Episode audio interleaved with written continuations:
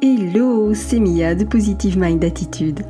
Après un parcours de plus de 4 ans et demi avant de connaître enfin les joies de la maternité, j'ai décidé d'associer mes compétences professionnelles de thérapeute à mon vécu personnel lié à l'infertilité et la PMA pour accompagner les femmes en désir d'enfant et leur permettre de reprendre le plein pouvoir sur leur fertilité. Si tu veux agir pour ne plus subir, tu es au bon endroit. Que tu sois suivi médicalement ou non, mes conseils te permettront d'avoir un autre regard sur ton parcours et d'adopter une approche globale pour mettre toutes les chances de ton côté. Ensemble, brisons le tabou de l'infertilité. Si tu connais une femme qui est concernée par le sujet, je t'invite à lui partager cet épisode. Maintenant, installe-toi confortablement et c'est parti pour l'épisode du jour. Les choses à ne pas dire. Aujourd'hui, c'est un épisode spécial. Pourquoi? Parce que je l'ai fait pour répondre à une demande qui m'a été formulée. C'est vrai que de plus en plus de professionnels écoutent mon podcast pour mieux comprendre ce que traversent les personnes qui sont confrontées à l'infertilité. D'ailleurs, si c'est ton cas, que tu es euh, professionnel, eh bien je t'invite à t'inscrire euh, via le lien qui est dans la description de ce podcast pour recevoir une vidéo qui est offerte. Euh, elle est réservée aux professionnels et elle explique justement les erreurs à ne surtout pas commettre dans l'accompagnement de personnes qui sont confrontées à l'infertilité. Donc c'est vrai que voilà, il y a de plus en plus de professionnels qui écoutent mon podcast, mais le podcast aujourd'hui, il est aussi écouté par des personnes qui ne sont pas elles-mêmes confrontées à l'infertilité, mais dont les proches le sont, que ce soit euh, des enfants euh, donc des parents qui écoutent parce que leurs propres enfants sont confrontés euh, à l'infertilité, que ce soit parce qu'on a des frères, des sœurs, des cousins, des amis, des collègues, bref, des personnes de l'entourage, des personnes qu'on connaît et qui pourraient être confrontées justement à l'infertilité. Eh bien, cet épisode, il est pour eux. Je réponds vraiment à une demande qui m'a été euh, faite en ce sens et je trouve ça mais juste fantastique. Donc, si c'est toi qui es concerné par l'infertilité, ce que je t'invite à faire, c'est de bien faire suivre cet épisode à tes ça va les aider à comprendre ce que tu traverses. Et si toi, euh, tu fais partie de l'entourage, donc c'est-à-dire que tu n'es pas toi-même concerné par l'infertilité, mais que c'est quelqu'un parmi tes proches qui l'est, eh bien vraiment, je te remercie infiniment de prendre le temps d'écouter cet épisode, parce que vraiment, les personnes pour qui tu le fais, les personnes pour qui tu vas écouter cet épisode, c'est juste fantastique, elles ont une chance énorme de t'avoir. Donc vraiment un grand merci pour ça. Alors d'abord, avant d'aller plus loin, je voudrais faire un petit avertissement. Euh, je sais que les phrases euh, qui ne sont pas à dire proviennent en réalité de maladresse, hein, que c'est pas intentionnel.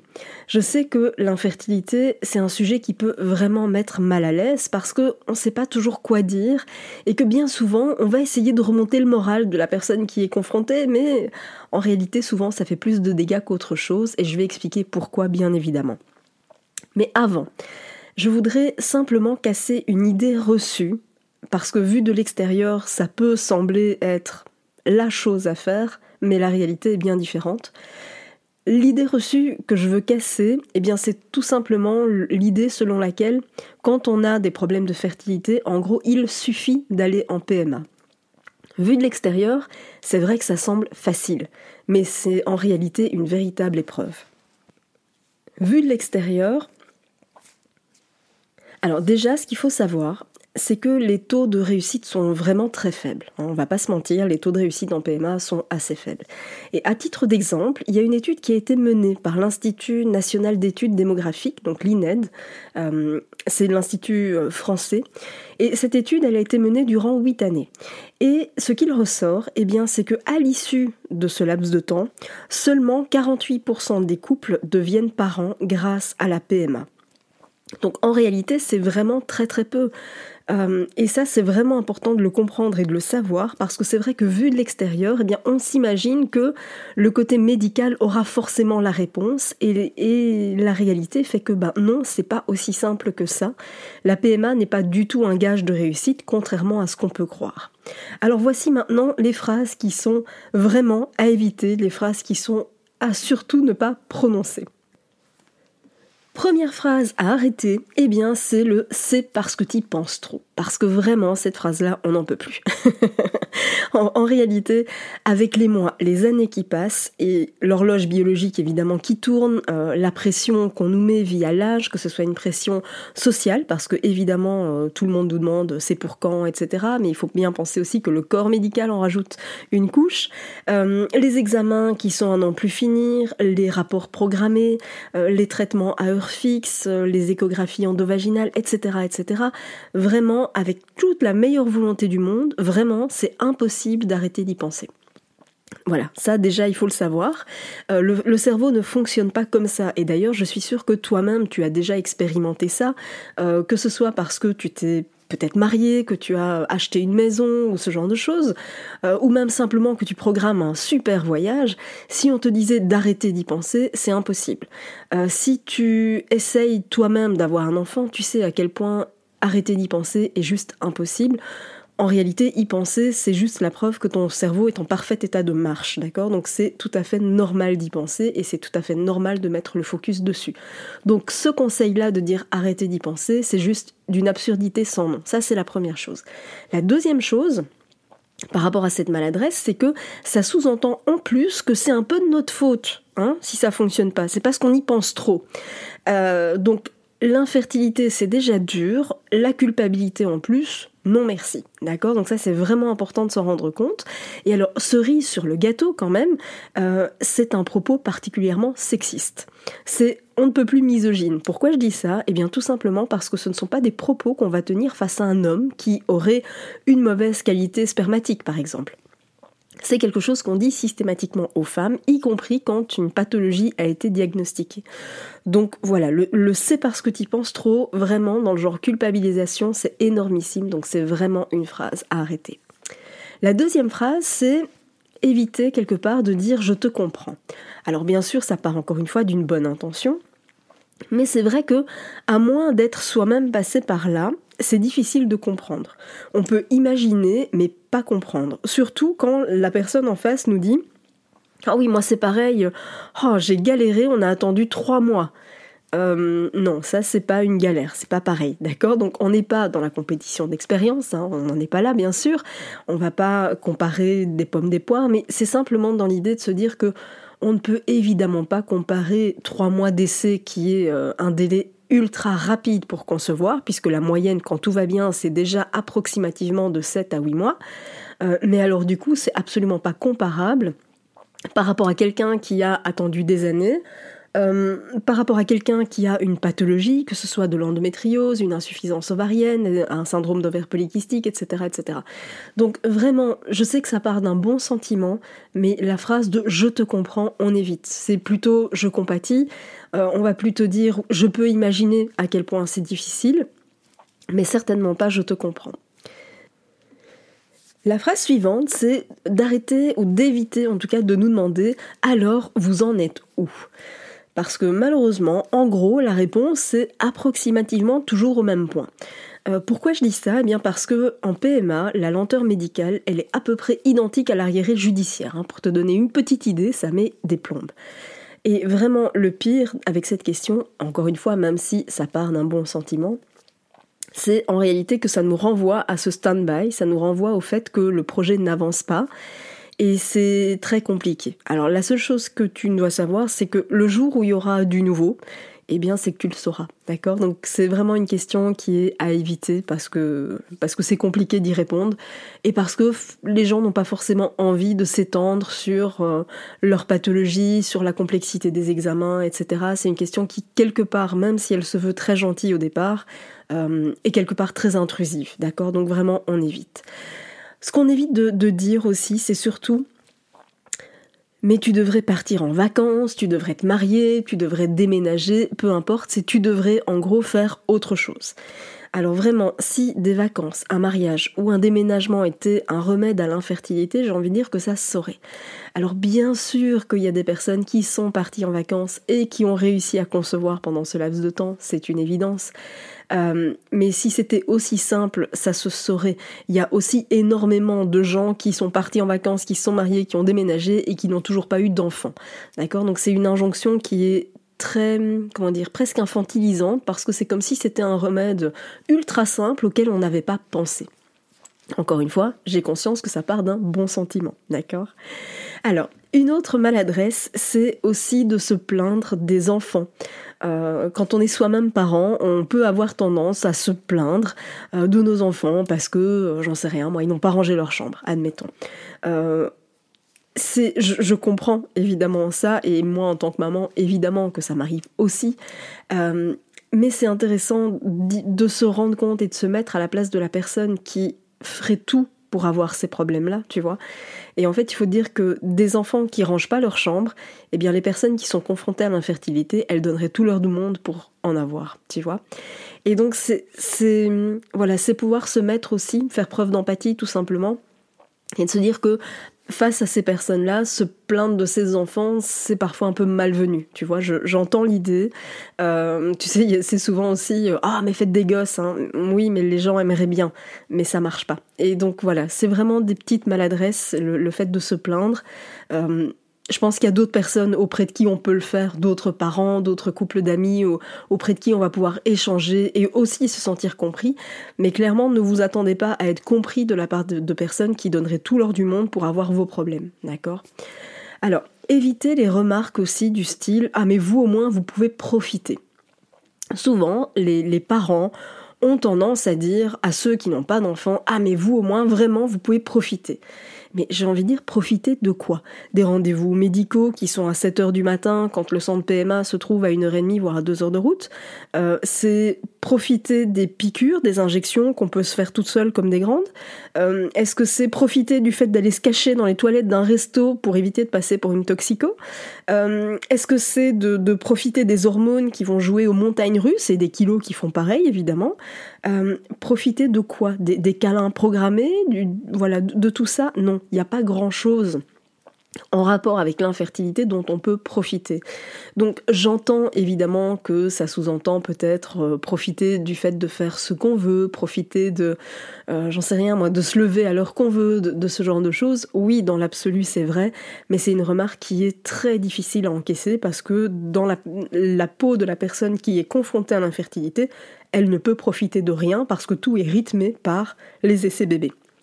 Donc ça, c'est vraiment quelque chose qu'il faut comprendre, c'est qu'à partir du moment où on met le doigt dans un engrenage de suivi médical, eh bien tout va être euh, mesuré, analysé, millimétré, et il y a énormément de contraintes par rapport à ça. Et donc dire qu'on peut profiter, c'est pas possible, parce que même pour planifier des vacances, c'est très compliqué. Est-ce que on sera en plein protocole ou pas? Est-ce que il y aura des examens à faire à ce moment-là ou pas? Est-ce que euh, il y aura une grossesse potentielle ou pas? Donc voilà, peu importe ce qu'on veut planifier, c'est hyper compliqué. Donc de là à dire de profiter, non, c'est compliqué. Ce qui est aussi à éviter, c'est en quelque sorte de euh, rappeler la lourdeur des traitements et des examens. À titre personnel, moi je me souviens d'une amie qui me disait mais oh là là, mais je sais pas comment tu fais pour tenir le coup parce que moi après 4 mois et, et zéro examen, j'étais déjà complètement démoralisée c'est pas des propos qui vont nous aider, d'accord? Donc euh, c'est sûr que quand on est confronté à l'infertilité, si on devait penser comme ça, il y aurait absolument zéro chance d'être maman un jour. Donc même si j'entends que de nouveau ça part d'un bon sentiment parce que euh, c'est peut-être pour souligner la persévérance de la personne, c'est peut-être pour souligner euh, le courage, la ténacité dont elle fait preuve, c'est vraiment maladroit, d'accord? Donc euh, c'est assez dur, c'est pas la peine de, remontrer encore plus à la personne à quel point c'est dur, ok? Dites-lui plutôt à quel point vous la trouvez courageuse, à quel point vous êtes fier d'elle, dites-lui plutôt ce genre de choses plutôt que de lui dire oh là là je sais pas comment tu fais. Alors, ce qui est important aussi, c'est de ne surtout pas croire que d'office l'un des deux a un problème. Euh, parce que déjà c'est pas un problème, euh, c'est une pathologie, voilà.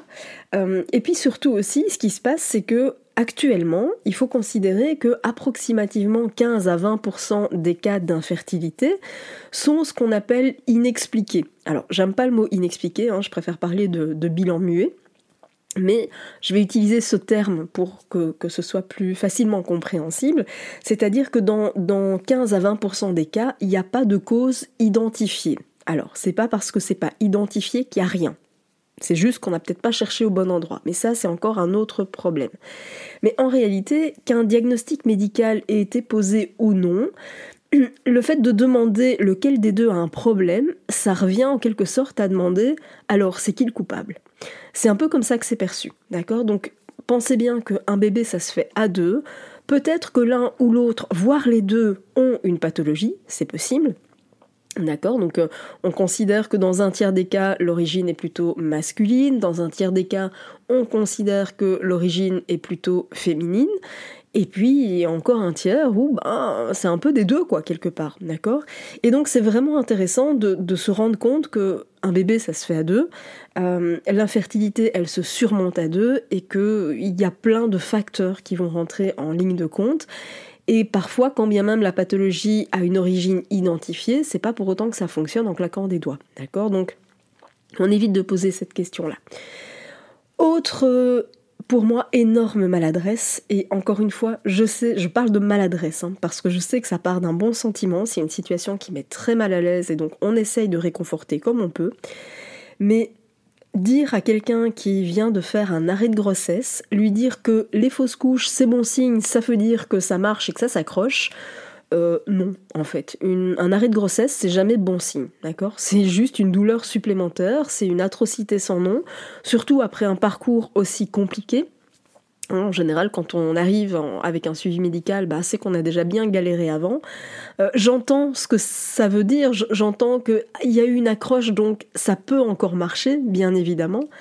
Mais c'est pas le genre de propos qu'on est en état d'entendre au moment où ça se passe, d'accord? Donc peut-être que dans six mois, peut-être que dans un an, effectivement, on pourrait tenir ce, type de, discours avec la personne, et encore. Euh, mais vraiment, à l'instant T, c'est pas du tout le genre de choses qu'on a besoin d'entendre. Donc non, un arrêt de grossesse, c'est pas bon signe, d'accord? C'est, juste une épreuve terrible à traverser, c'est pas bon signe. Autre maladresse très fréquente, euh, eh bien, c'est de dire vous êtes encore jeune. Alors là, cette phrase, euh, j'entends, j'entends que l'idée c'est de rassurer par rapport à l'âge, bien sûr. Et vraiment, ce qui est important de comprendre, c'est que avec la meilleure volonté du monde, la sympathie que vous pouvez éprouver vis-à-vis de notre âge ne changera absolument en rien les statistiques médicales, d'accord?